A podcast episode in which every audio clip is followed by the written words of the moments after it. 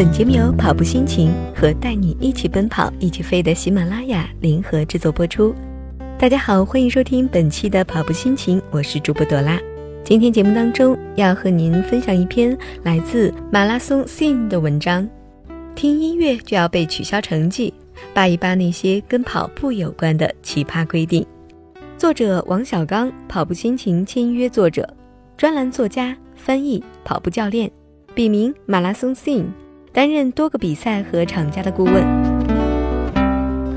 你听说了没？外国有个比赛，有人因为听音乐被取消成绩了。为什么听音乐这么小的私事儿，组委会居然会下此重手？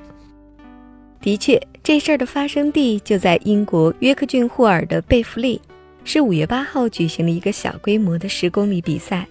据组委会介绍说，有四十八名参赛选手因为在比赛的过程当中使用了便携式音乐播放器和耳机，因此被取消了参赛成绩。有一家媒体发起了一项调查，有百分之五十九的人对此持反对意见，另外百分之四十一的人表示赞同。不过，这些被取消成绩的参赛选手也的确是属于知法犯法、罪加一等。组委会在比赛开始之前就已经通知过参赛的选手，并且现场提示，而且在比赛现场也有提示。其实这并不是孤立。据了解，六大马拉松之一的纽约马拉松也不允许戴耳机参加比赛。不过，有的选手就算戴了，官方也就睁一只眼闭一只眼，所谓法不责众。戴还是不戴，这纯粹是个人喜好的问题。有人跑步觉得无聊，听音乐听习惯了；有人觉得戴耳机对耳朵不好，这都无可厚非。不过，在美国很多州还真有一些跟跑步有关的奇葩规定，比如在北卡罗来纳州，社会组织或团体开会不得穿统一的着装，包括跑团组织约跑训练和比赛。还是在北卡罗来纳州，唱歌五音不全是违反法律的。所以坏消息是，你跑步的时候要是跟着音乐哼歌跑掉了，这就是违法的。好消息是，从来没有人因此被捕。在密歇根州，当着妇女和孩子的面发誓的做法也是违法的。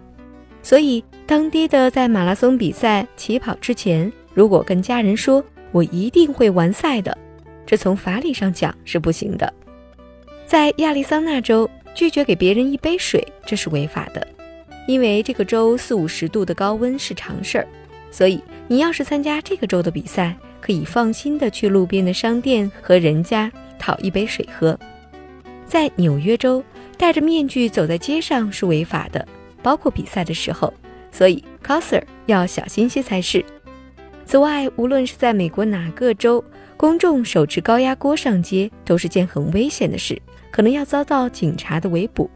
二零一三年四月十五号，波士顿爆炸案疑犯曾用两个高压锅改装过的炸弹作案，这个事件与沙特人相关。大家都知道，自从九幺幺恐怖袭击之后，很多恐怖分子都来自沙特，所以美国就对沙特人保持格外的警惕。二零一三年五月，三十三岁的沙特男子。赫瓦西从荷兰阿姆斯特丹乘飞机抵达底特律机场，他的行李里就有一个高压锅。经盘查发现，护照不知怎么还少了一页。结果 FBI 本着宁可错抓不能放过的原则，将其逮捕。同年，居住在美国密歇根州的沙特裔留学生塔拉尔用高压锅炖了点羊肉，高高兴兴地抱着锅去找小伙伴分享。结果，警惕的美国邻居小脚侦察队报警说，有可疑的阿拉伯男子持可疑高压锅炸弹。FBI 大举出动，差点扑杀了塔拉尔。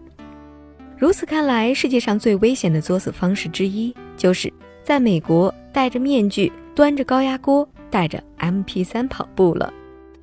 好的，本期节目就是这些，感谢您的关注和收听。更多精彩内容，请关注微信公众号“跑步心情”。我是朵拉，我们下期再会。